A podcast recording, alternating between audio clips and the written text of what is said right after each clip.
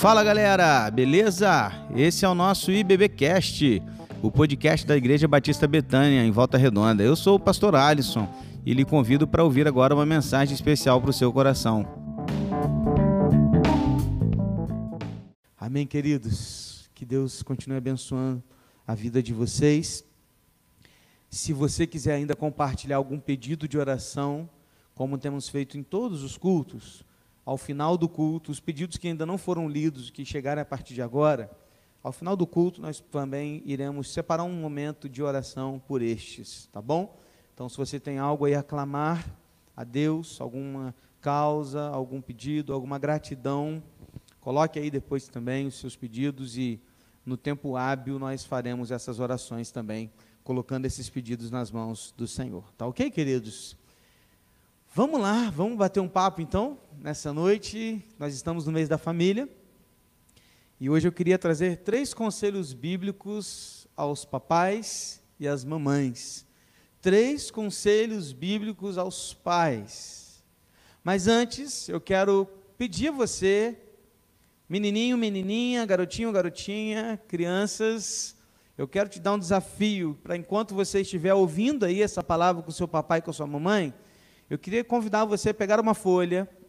Mas olha só, deixa eu te falar uma coisa antes. A gente sempre pede para você compartilhar essas imagens depois nos grupos da igreja ou nas redes sociais, marcando a igreja. E olha, eu confesso que eu tenho visto poucas fotos. Eu sei que tem mais gente fazendo. E eu sei que se você ainda não está fazendo, você pode fazer com a sua família isso. Então, quero desafiar você, papai e mamãe, que você pode pegar agora aí isso também e colocar diante do seu filho, se você está com ele. Então, peça ao seu filho, crianças, preste atenção. O que, que você vai fazer? Você vai fazer um risco assim na folha no meio e você vai fazer dois desenhos para o tio pastor, tá? O primeiro desenho, você vai fazer a seguinte questão. Atenção, papais, para que caso essas crianças esqueçam, vocês se lembrem para ajudá-los. Primeiro desenho. Se você pudesse pedir agora para o seu papai e para sua mamãe alguma coisa que eles façam com você, ou que eles façam por você, o que você pediria hoje para o seu papai e para a sua mamãe? Eu sei que algumas crianças têm pais separados ou não têm os seus pais, vivem com os avós e tudo, então coloque isso dentro do seu contexto, tá bom? Diante daquilo que você está aí hoje na sua casa. Então, se hoje você pudesse pedir algo para o seu papai e para sua mamãe para que ele fizesse com você ou por você o que você queria que ele fizesse agora com você. E no segundo pedaço, você vai fazer um desenho que represente um pedido que você tem a fazer a Deus para o seu papai ou para a sua mamãe ou para os seus pais. Então veja bem, o primeiro desenho é sobre o que você quer que o seu papai e sua mamãe façam com você. E o segundo desenho é o que você pede para Deus dar aos seus pais. Então, se você pudesse hoje fazer um pedido a Deus, para que Deus dê algo aos seus pais, o que você pediria a Deus para os seus pais? Uau, complexo hoje, hein? Complexo. E olha, quando a gente pede coisas assim para as crianças, elas nos surpreendem. Nos surpreendem. Então, atenção, papais, não deixem de dar a folhinha aí para os seus filhos agora, para que eles façam isso e compartilhe aí agora com eles esse desafio. Fechado? Tamo junto, galerinha? Então vamos junto, quero depois ver essas fotos aí nas redes sociais, para que a gente possa compartilhar também aí nos grupos da nossa igreja, ok? Três conselhos bíblicos aos papais, às mamães, três conselhos bíblicos aos pais. Recentemente uma mãe me procurou e ela me perguntou sobre maldição hereditária. E ela disse assim, pastor, eu vejo na minha família que, sabe, parece que os mesmos erros dos avós, os pais cometeram, os filhos cometeram, agora estou com medo que os meus filhos cometam os mesmos erros que eles. Parece que é uma, sabe, parece que é uma coisa que todo mundo vem fazendo e comete os mesmos erros. Como é que é esse negócio? Existe essa maldição hereditária? Pode isso acontecer? E é claro que não dá para fazer toda a explicação teológica aqui agora, mas basicamente eu respondi para ela o seguinte: olha, para aquele que está em Cristo, eu não creio na maldição hereditária, visto que a palavra diz que conhecereis a verdade, a verdade vos libertará. Ou seja, estamos livres. E o texto lá no Antigo Testamento que fala sobre isso, na verdade está lá nos Dez Mandamentos, próximos Dez Mandamentos. Deus está deixando claro para os seus filhos e para Israel ali em questão, e agora pra, pode ser trazido para o nosso contexto, que para aqueles que cometem o mal, eles são abençoados até amaldiçoados até quarta geração. Mas para aqueles que cometem o que fazem o bem e obedecem os mandamentos, eles são abençoados até mil gerações.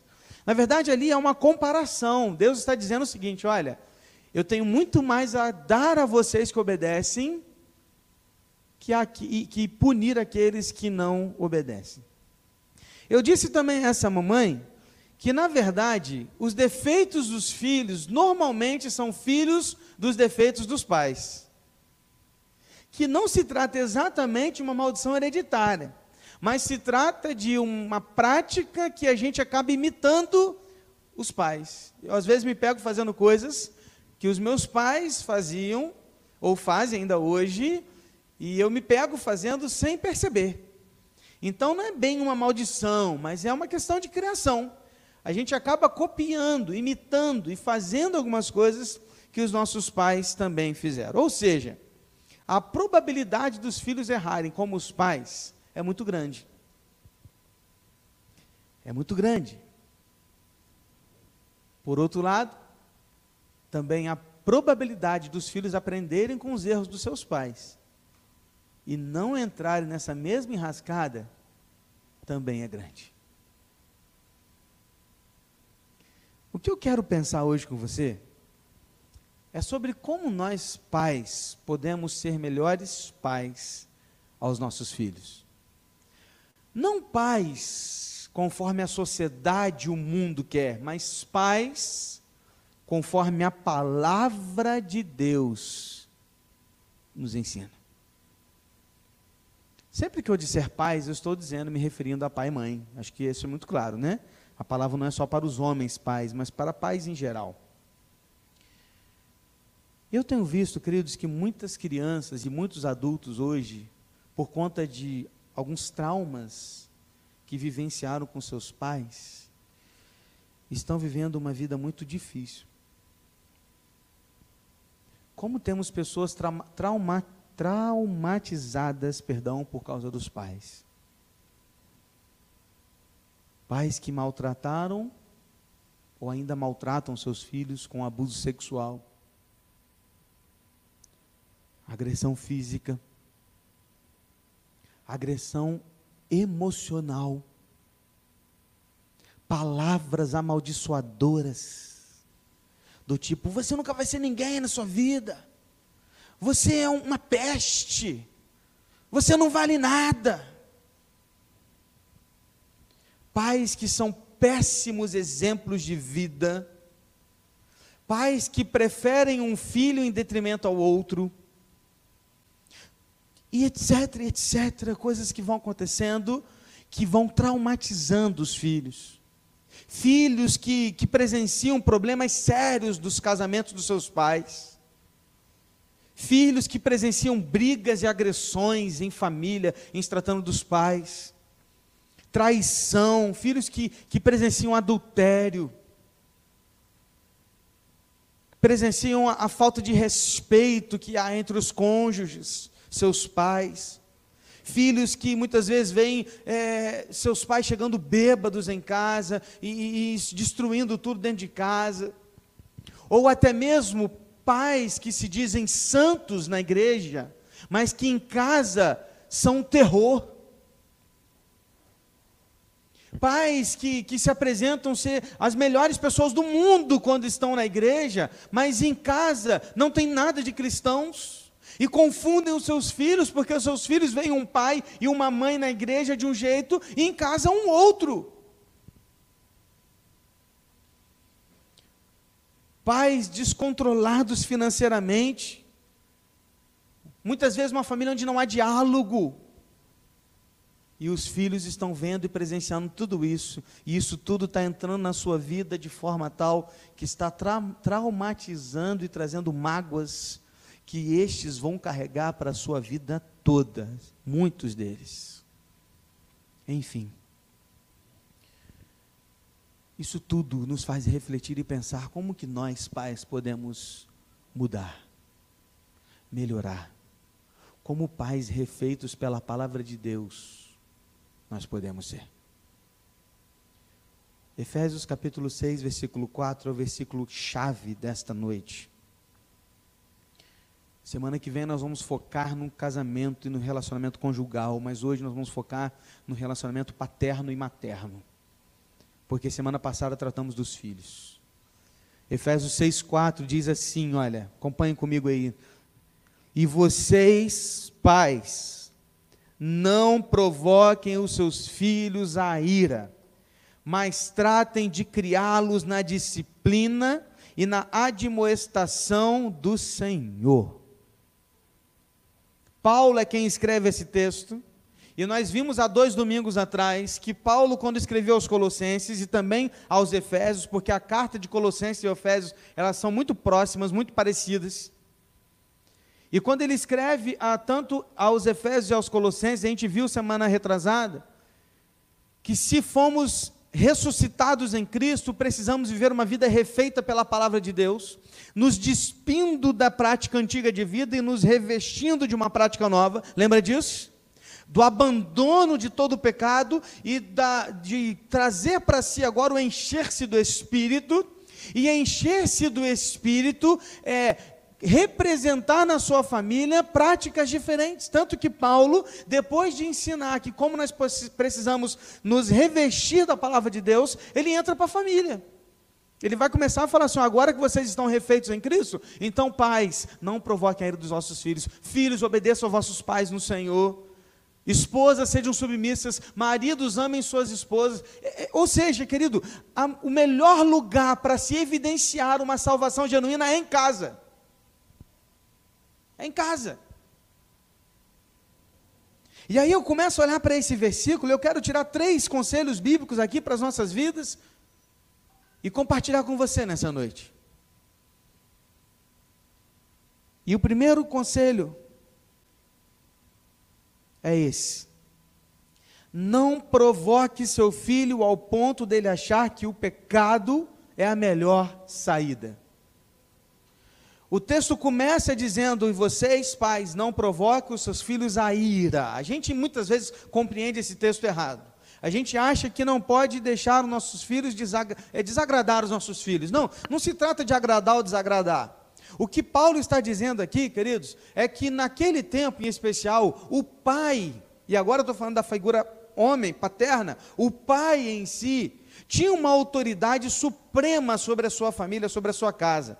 Só para você ter uma noção do que era a autoridade do pai naquele tempo, entre as famílias romanas, quando uma criança nascia, e ela acabou de nascer lá, é claro que ela não nasceu no hospital, nascia em casa, e acabou de acontecer o parto, ali a criança nasceu, as parteiras levavam aquele filho, menino ou menina, até o pai. Olha que, que situação. Era o pai que naquele primeiro momento pegava o seu filho ou sua filha no colo, era ele que definia se ele iria querer ou não aquele filho. Se ele dissesse não, aquela criança deveria ser dada, vendida ou largada em algum lugar para que ela morra. Para você ter uma noção do que eles entendiam como autoridade do pai, o pai era quem definia se o filho ou a filha deveria permanecer na família ou não. E aí, quando Paulo começa a pregar, ele começa a ensinar os Efésios a respeito de não provocar a ira dos seus filhos, ele está dizendo sobre abuso de autoridade, que se chama autoritarismo. E o autoritarismo leva muitas vezes os filhos a acreditarem que o pecado é a melhor saída. Por exemplo, Acabei de te dar um exemplo agora antes um pouco. Quando filhos, quando pais, perdão, que na igreja são uma coisa, mas em casa são outra. Em casa maltratam, agridem, gritam e xingam, e na igreja aplaudem, glorificam, fecham os olhos e adoram. E isso vai criando uma situação na cabeça do filho do seguinte, cara, que parada é essa? Isso é provocar a ira do filho, sabe por quê? Porque você está levando o seu filho a acreditar que o pecado é melhor. Não, se é para ficar assim, é melhor ficar no mundo. É melhor viver uma vida lá fora, porque é melhor do que eu viver essa vida de mentira do meu pai ou da minha mãe. Está entendendo a situação? O que Paulo está querendo nos ensinar aqui, queridos, a ideia dessa primeira lição é que, como pais, nós não podemos viver uma vida tal que leve os nossos filhos a acreditarem que o pecado é a melhor saída. Provocando a ira deles a ponto de eles ficarem tão irados no sentido de que meu pai e minha mãe não vivem aquilo que eles dizem eu não quero isso para mim. Provocamos a ira dos nossos filhos quando dizemos uma coisa e fazemos outra. Provocamos a ira dos nossos filhos sempre criticando e nunca elogiando. Está tudo ruim. Tirou 9,8, podia ter tirado 10. Como assim, cara? Chega com, uma coisinha que ela fez, olha mãe, olha pai, o que, que eu fiz? Ah, legal.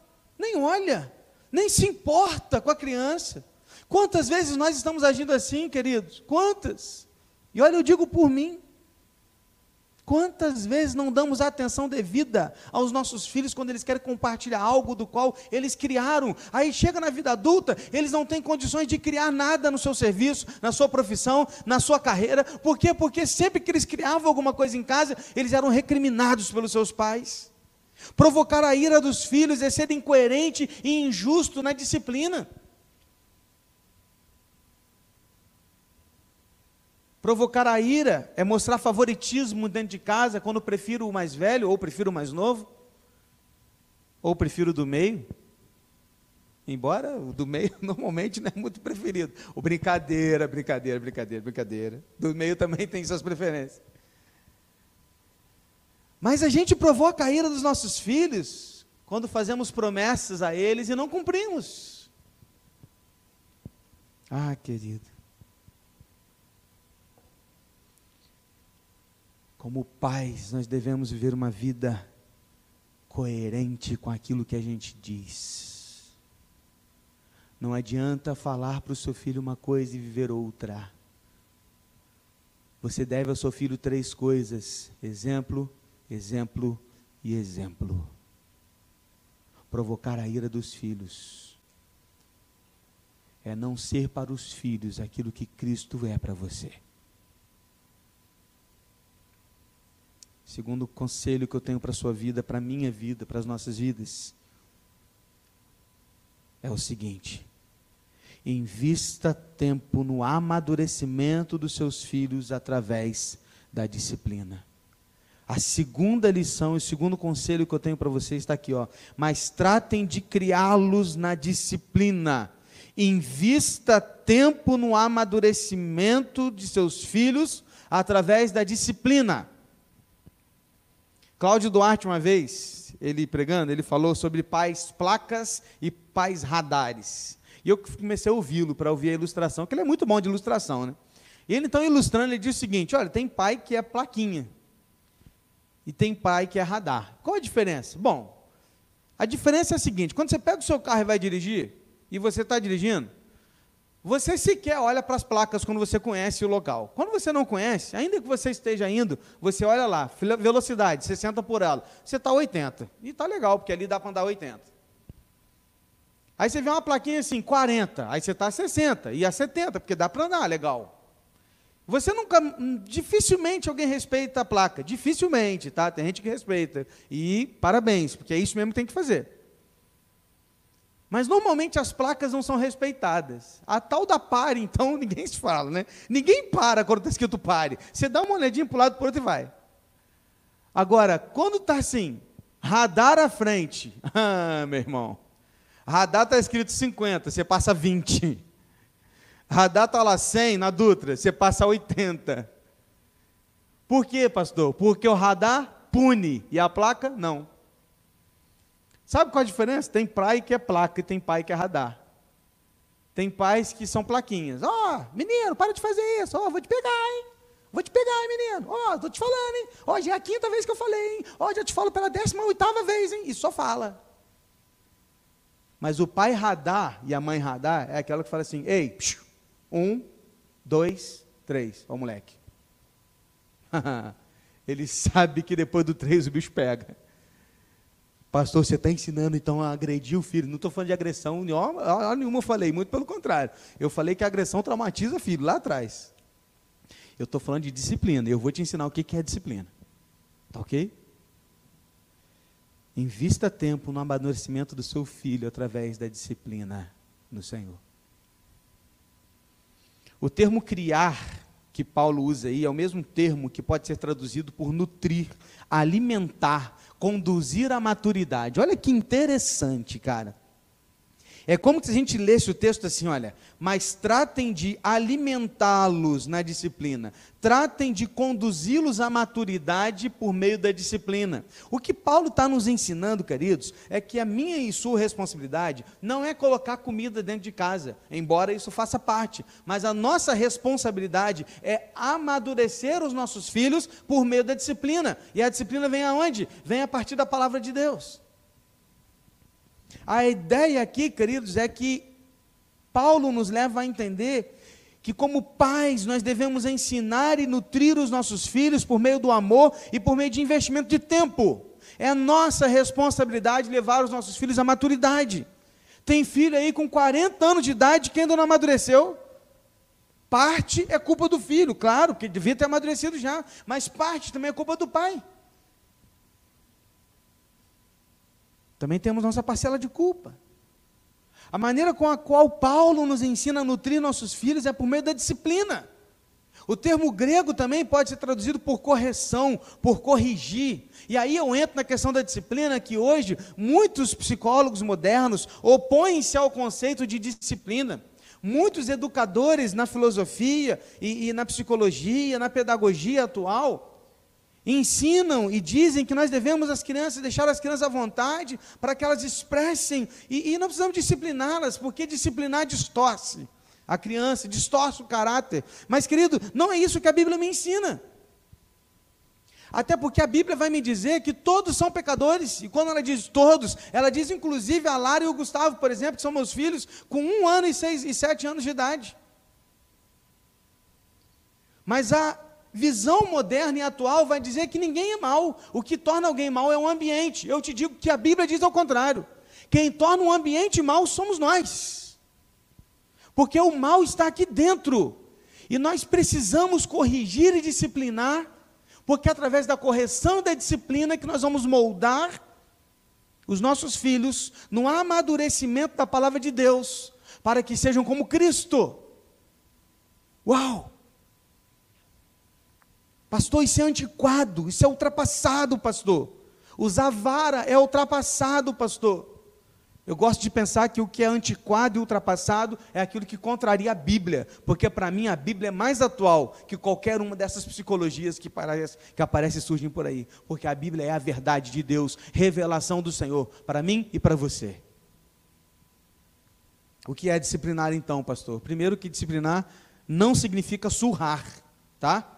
Nós não estamos falando de agressão, nós estamos falando de disciplina. Na minha época, meu irmão, quando eu era criança, o bicho pegava. Hoje as crianças nunca vão saber o que é o pai tirar um cinto na frente dele. Na minha época, meu irmão, o cinto era na, era na correada. Para apanhar era na correada. Meu pai me carregava de um banco a outro pela orelha da igreja. Se eu estivesse conversando na hora do culto, ele ia lá na frente, me pegava pela orelha e me levava do outro lado da igreja. Isso na hora do culto. Pastor pregando. Minha mãe esperava eu ir tomar banho para me pegar né, na, na disciplina, no chinelo. Aquele Havaianas, eu acho que aquele Havaianas de antigamente doía mais que o de hoje. Eu acho que é diferente. É igual o Metiolite, né? O Metiolite não tem graça mais. Não dói, cara. Mas no nosso tempo, eu acho que o Havaianas doía mais. E aí ela esperava ir tomar banho. Quando ia tomar banho, ela vinha. Meu irmão, quando ela batia na porta, eu já até trancava a porta do banheiro. Aí ela falava assim: Ei, abre essa porta que eu quero falar com você. Meu irmão, o bicho pegou. E o Alisson, machão, falava assim: não vou chorar. Piorava, porque eu não chorava, ela batia mais. Que ela batia até eu chorar. Minha geração apanhou, meu irmão.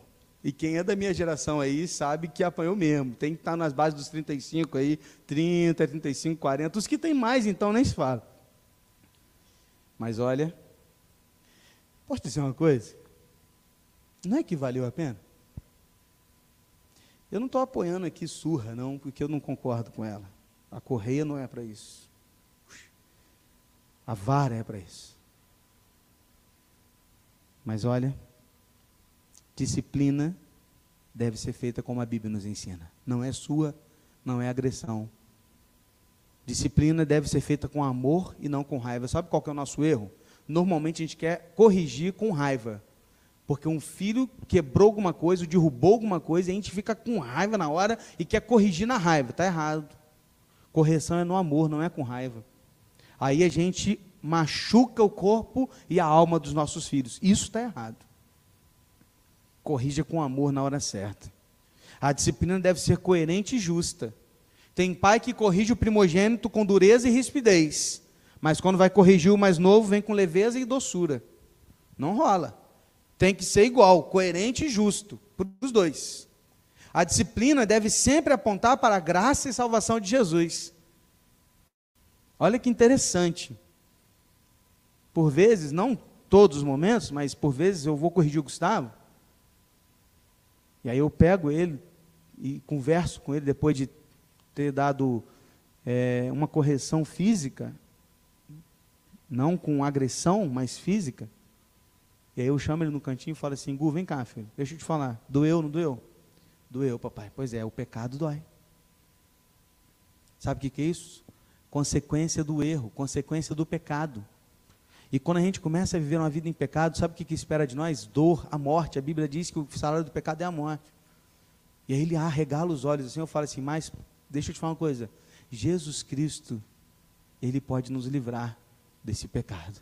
Sabe por quê? Teve um dia que Jesus Cristo tomou a surra que você deveria ter tomado. Muitas vezes a disciplina precisa apresentar a graça. Aliás, sempre, né? mas nem sempre a gente tem condição. Por isso eu digo muitas vezes. Então vou repetir, na maioria das vezes a disciplina tem que apresentar a graça. Olha, filho, presta atenção, o papai está te corrigindo aqui para você entender que isso é errado. Mas deixa eu te falar, a graça do Senhor nos perdoa. Então vem cá, eu te perdoo pelo que você fez. Você reconheceu o seu erro? Reconheci, papai. É exatamente assim que Deus faz com você. Reconheça o seu pecado com o Senhor Jesus e Ele vai te perdoar. Disciplina aponta para a graça, aponta para a vida eterna. Mas sabe que eu vou te dizer uma coisa? Isso leva tempo e investimento de vida.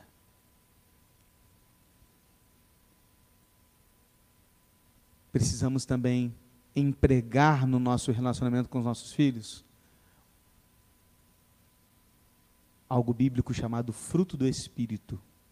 Por isso, quando você for disciplinar o seu filho, lembre-se que você precisa discipliná-lo no amor, com alegria, com paz, longanimidade, benignidade, bondade, fidelidade, mansidão e domínio próprio. Os seus filhos precisam ver o fruto do Espírito em você. Se você não tem domínio próprio com os seus filhos, ele está vendo. Se você não tem paciência, ele está vendo. Se você não tem alegria, ele está vendo. Se você não age com mansidão, ele está vendo. Se você não é longânimo, ele está vendo. Vou repetir. Faça pelo seu filho o que Cristo fez por você. Terceiro e último conselho. Treine e instrua e incentive o seu filho com o propósito de formá-lo ou formar nele o caráter de Cristo. O texto diz: tratem de criá-los na disciplina e na admoestação do Senhor.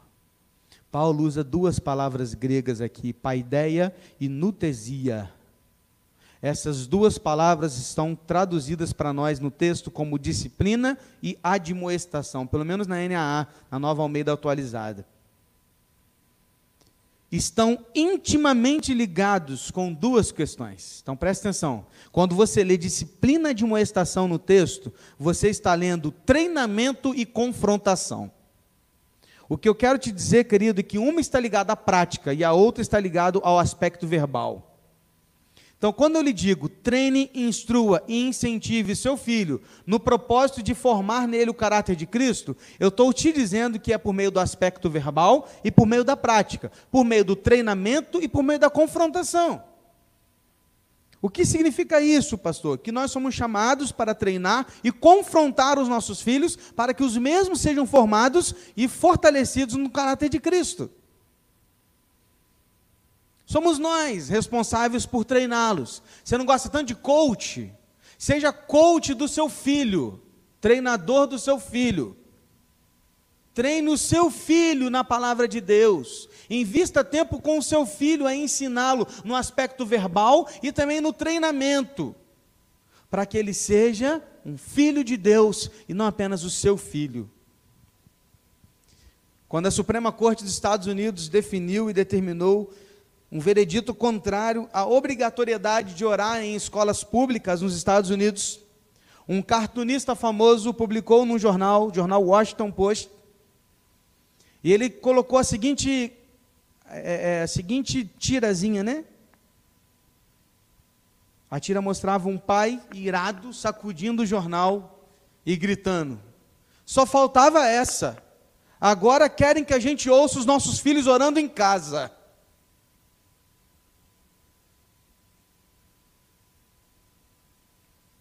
A resposta para ele e para todos nós é sim. Exatamente isso.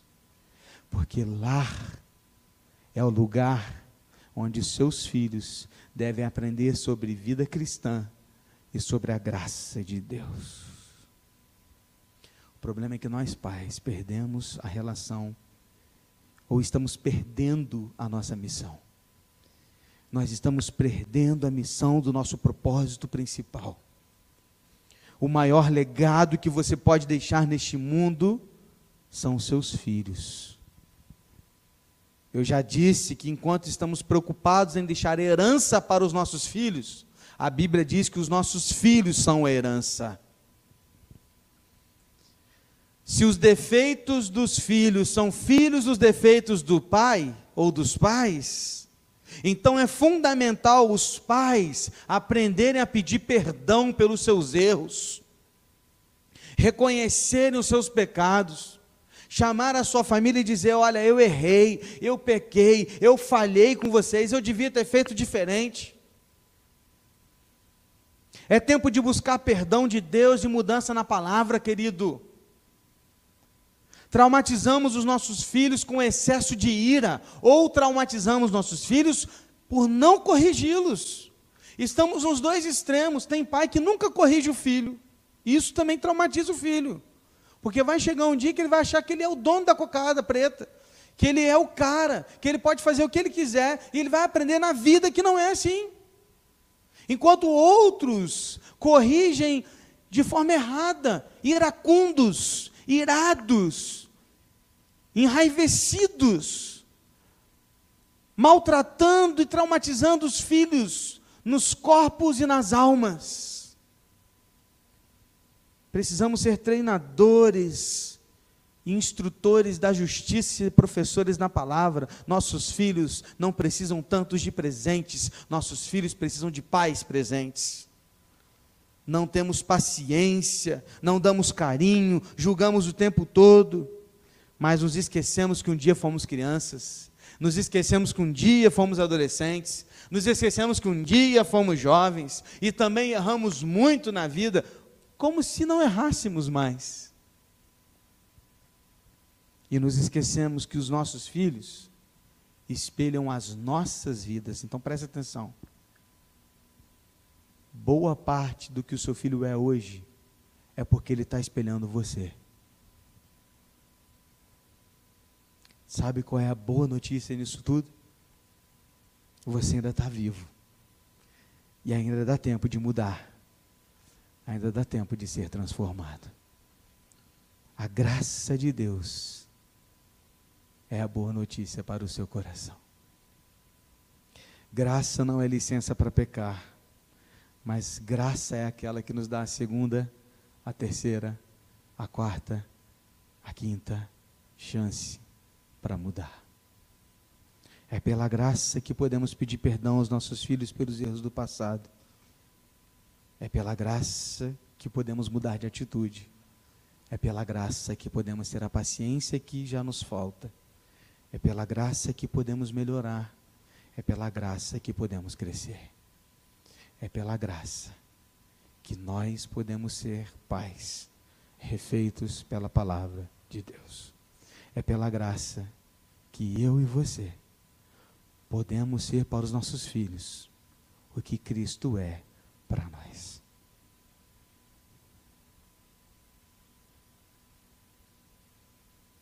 Pai e mãe, o que hoje você pode mudar? Que transformação hoje pode acontecer na sua vida? Porque olha, essa palavra veio para mim. E eu preciso mudar muita coisa, como pai. O que nós precisamos mudar pela graça de Deus? Pais, não provoqueis a ira dos vossos filhos, mas tratem de criá-los na disciplina e na admoestação do Senhor. Seu filho não pode achar que o pecado é a melhor saída. Invista tempo no amadurecimento do seu filho através da disciplina. Instrua, treine e incentive-o para que ele seja formado, formado no caráter de Cristo. Feche os seus olhos. Vamos orar. Pai, perdoa-nos, Pai. Perdoa-nos porque temos sido pais segundo o nosso coração, mas queremos ser pais segundo o seu coração. Por isso, Deus, renova em nós agora o teu espírito, renova em nós a tua palavra, renova em nós a tua graça, para que possamos transmitir aos nossos filhos a tua palavra, que sejamos exemplos para eles, para que eles vejam em nós o Cristo que devemos ser para eles. É o que eu lhe peço, em nome de Jesus. Amém. E esse foi o nosso podcast de hoje. Siga nossa igreja nas redes sociais e compartilhe também esse podcast com mais pessoas. Venha nos fazer uma visita na Rua Manuel Bandeira, número 53, São Luís, Volta Redonda, Rio de Janeiro. Um abraço e até mais.